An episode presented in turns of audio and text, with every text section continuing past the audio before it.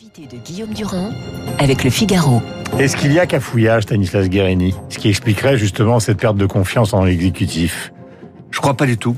Je crois qu'il y a des décisions qui ont été prises, elles étaient nécessaires. On avait toujours dit qu'on prendrait les décisions au moment où on devait les prendre, c'était le moment. On voit bien la pression euh, dans les hôpitaux. Ben, ces mesures, c'est du renforcement pour pouvoir mieux lutter contre la crise. Il n'y a pas de cafouillage. Le gouvernement écoute. On va pas euh, faire croire euh, que le premier questionnaire, formulaire, pardon, comme il était issu, ah, il était simple, compréhensible. Le gouvernement écoute, corrige le tir, comme depuis le début de cette crise. Si jamais il y a des choses qui vont pas, on les corrige. Et je crois que c'est comme ça qu'on doit continuer à avancer. Guillaume le disait, personne ne sait d'où ça vient en fait. On, on ne sait pas de quel bureau obscur quelqu'un a inventé un truc aussi surréaliste. L'important, euh, c'est que les choses aient été corrigées dans les 48 heures. Guillaume Tabar le disait euh, à l'instant, euh, que les Français, nos concitoyens, comprennent euh, ce qu'ils ont le droit de faire et pas de faire. Et je crois que c'est largement le cas aujourd'hui.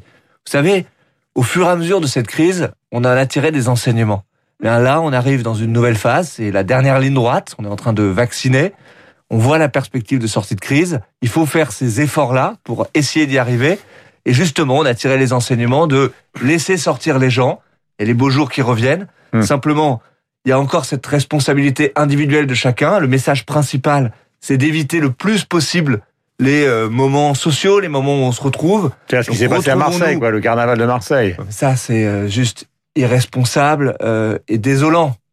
6500 euh, personnes qui se retrouvent comme ça, je crois qu'ils n'ont pas euh, bien réalisé qu'il y a bientôt 100 000 personnes qui sont mortes dans le pays, que chaque jour, c'est l'équivalent de deux avions qui mais se vous savez très, mais très bien, Vous savez très bien que les jeunes n'en peuvent plus. Mais ils sont au bord de la rupture je, psychologique. Que ce qu'on voit, il y a beaucoup de jeunes qui font énormément d'efforts, qui ont envie évidemment de retrouver une vie normale. Mais moi, je veux pas assimiler les jeunes de notre pays à ces 6500 irresponsables qui étaient dans les rues de Marseille, hmm. qui euh, incendiaient euh, au passage euh, des aires de jeu pour euh, enfants. Je crois pas qu'ils avaient les gestes barrières en tête quand ils étaient en train de faire ça. Non, ça, c'est irresponsable. Il y a effectivement la lassitude dans le pays. Je crois qu'il faut pas mettre tout le monde dans le même panier. L'immense majorité des Français font des efforts extrêmement importants et je ne veux pas les confondre avec les 6500 qui étaient dans les rues euh, de Marseille samedi. Alors, une petite question, on va revenir aux jeunes, euh, mais de cohérence justement, encore une fois. C'est vrai que euh, aller chez le coiffeur, c'est possible, se faire épiler, c'est pas possible. Aller chez le cordonnier et chez le chausseur, on a des, des, des variants, c'est le cas de le dire, dans les dérogations qui sont acceptées. Alors les gens hurlent, on comprend pas, quoi. Oui, mais encore Moi, une je peux aller chez le coiffeur, ma femme peut pas se faire épiler. La, la, logique de tout ça, c'est d'éviter d'être dans des lieux euh, confinés, euh, d'y passer du temps, euh, dans des lieux où éventuellement euh, on passe du temps à toucher, à hmm. essayer des vêtements, etc. Donc, il y a une logique qui est derrière ça. Maintenant, s'il y a des cas qui sont effectivement absurdes, le ministre des PME le disait, eh bien, le gouvernement va justement regarder pour corriger, pour corriger le tir sur les quelques cas qui sont effectivement Donc, ce que vous avez entendu, pardonnez-moi de vous interrompre, ce que vous avez entendu ce matin euh, sur les radios ici ou ailleurs, de ceux qui considèrent qu'ils appartiennent à la même famille de, de, de commerçants, vous nous dites ce matin que tout ça pourrait être euh, arrangé dans les heures qui viennent, c'est ce qu'a dit Alain Griset. Non, mais je vous pose la question. Il faut être assez solennel dans la réponse. Bruno Le Maire, euh, reçoivent euh, les organisations, reçoivent euh, les représentants des différents commerçants hmm. et essayent de trouver avec eux des solutions. D'abord en les aidant euh, financièrement, ça je crois que chacun le reconnaît, mais au-delà des aides financières, en essayant ça de bouger. Donc euh, Bruno Le Maire, je crois, l'a encore euh, indiqué ce matin même, il va continuer avec Alain Griset de recevoir tout le monde pour corriger les situations quand elles sont effectivement plus difficiles. Si vous êtes à la reconquête de la jeunesse, est-ce que vous êtes favorable, vous, euh, c'est-à-dire vous, Stanislas Guérini, mais en même temps vous, patron de la République En Marche, à l'idée donc d'un droit de vote à 16 ans pour la prochaine présidentielle? Je crois que c'est pas le sujet. Alors d'abord, euh, ah, c'est la question. Non, la proposition qui a été euh, faite, c'était le droit de vote à 16 ans pour les municipales. Hmm. Euh, ce qui est. Mais moi, je vous la pose sur la présidentielle. Moi, je, je non, je n'y suis pas favorable aujourd'hui parce que je crois que la première bataille qu'on doit gagner, c'est celle de la participation et de diminuer l'abstention. Et donc, vous voyez, c'est pas une question de voter à 16 ans ou à 18 ans, c'est de recréer suffisamment de confiance dans l'efficacité de la politique, dans le fait que s'y intéresser, ça compte parce que sinon on laisse les autres décider pour euh, ne pas réfléchir aujourd'hui à l'ouverture du droit de vote à 16 ans. Donc c'est un sujet qui est secondaire, qui est pas la priorité euh, dans le moment. peut-être je suis pas fermé un jour à ce qu'on puisse se poser la question. Mais je crois qu'il faut pas passer à côté de la vraie bataille qui est celle de la confiance d'abord. Euh, est-ce que vous ne considérez pas qu'une partie des gens euh, euh, sont quand même assez choqués par ce qui se passe à l'UNEF, sont choqués par ce qui s'est passé euh, devant le lycée La Fontaine, sont choqués par ce qui s'est passé euh, du côté de Beaugrenelle. Et donc, euh, cette partie de la droite qui était derrière le président de la République dans une première partie de son mandat est en train de se demander si elle ne va pas aller voter avec armes et bagages pour Marine Le Pen. Il semblerait qu'un tiers des chefs d'entreprise d'envisage maintenant ce qui paraissait totalement incroyable il y a encore deux ans. Alors, il y a deux questions dans votre question. La première, c'est est-ce qu'ils ont raison d'être choqués? La réponse est oui sans ambiguïté. Évidemment, quand on, dans un syndicat, euh, promeut des réunions racisées, non mixtes, alors évidemment, il y a tout lieu d'être choqué et c'est inacceptable. Maintenant, il y a une deuxième question, c'est est-ce que la droite est en train euh, de quitter... Euh, enfin, la droite qui vous... Je crois, et là, pardon, je suis en très forte opposition. Je crois que cette question, c'est pas une question de gauche ou de droite. Cette question, c'est une question de ceux qui sont attachés à la République et une grande partie de la gauche, justement, justement à mener ce combat-là. Et c'est parce que il y a une partie qui est en train de se perdre, je le dis euh, très clairement, de perdre sa boussole. Moi, je suis inquiet pour euh, cette gauche-là qui ne sait plus reconnaître la République, alors qu'on se pose la question. Mais la question, c'est est-ce qu'il y a une assise républicaine dans le pays qui réunit la gauche et la droite, je le crois. Hmm. Je pense qu'elle réunit une immense majorité des Français. Mais est-ce que vous êtes choqué par l'idée qu'une grande partie des il faut électeurs... Être clair dans sa tête, mais est-ce que vous êtes choqué par le fait qu'une grande partie des électeurs de Jean-Luc Mélenchon, ça a été scanné par l'ensemble des sondages, s'apprête à voter Marine Le Pen? Mais moi, je ne juge pas les électeurs.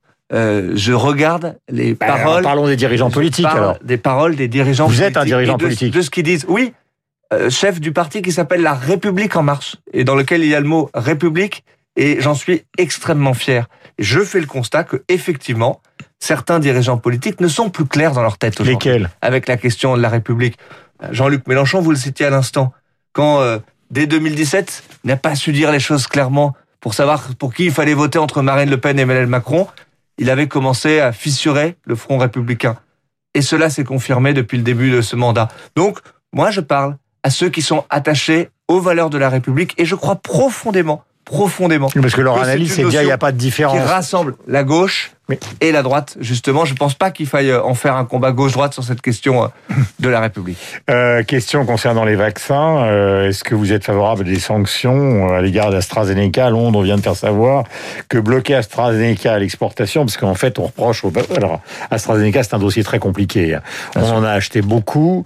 Euh, ils le faisaient à prix coûtant, mais maintenant, évidemment, ils ont la liberté de commercer avec qui ils veulent. Et on a le sentiment, alors c'est pas vous, hein, parce que c'est pas le problème de la République en marche, mais on a le sentiment qu'on s'est fait un petit peu avoir. Et là, on attend euh, Johnson et Johnson. Euh, Moi, je suis favorable à ce que euh, nos concitoyens français et européens, parce qu'on a fait le choix d'acheter des vaccins en européen, et je pense qu'on a bien fait de le faire. L'Europe a acheté un quart des vaccins dans le monde, reçoivent des doses. Voilà, la question, à mon avis, pour nos concitoyens, c'est pas de savoir si on va aller devant les tribunaux, si on va mettre telle ou telle sanction, c'est est-ce qu'on est capable de mettre suffisamment la pression sur les laboratoires pharmaceutiques et sur AstraZeneca en particulier, qui a fait preuve de légèreté pour que l'on puisse recevoir des doses. Ce que je vois, c'est que la Commission européenne fait ce travail-là. Euh, Thierry Breton est en première ligne pour faire ce travail-là, pour mettre la pression, pour aller dans les usines, y compris de AstraZeneca, plus encore que les dirigeants d'AstraZeneca, pour que nous recevions des doses. Je crois que c'est le seul sujet qui intéresse nos concitoyens. Mhm. Il faut mettre la pression. Mais vous pensez que le rendez-vous du 14 juillet dont il a parlé à la télévision est un rendez-vous qui est tenable? S'il le dit, c'est que c'est tenable, certainement. Moi, je pense Mais c'est très important pour les gens. Oui, ce qui est très important, c'est ce qu'a dit euh, le Premier ministre et ce qu'ont dit Olivier Véran euh, jeudi dernier. 10 millions de personnes vaccinées en avril, 20 millions euh, en mai, 30 millions en juin. Mi-mai, ça veut dire que toutes les personnes volontaires de plus de 50 ans auront pu être vaccinés. Ça, c'est très important hmm. parce que ce sont les Américains, c'est 3 millions par jour. Hein, au rythme de l'Amérique. Bien sûr, il y a, il y a un écart et un décalage. je vais mettre les pieds Ici, qu'il y a quand même quelque chose, pardonnez-moi, qui ne marche pas.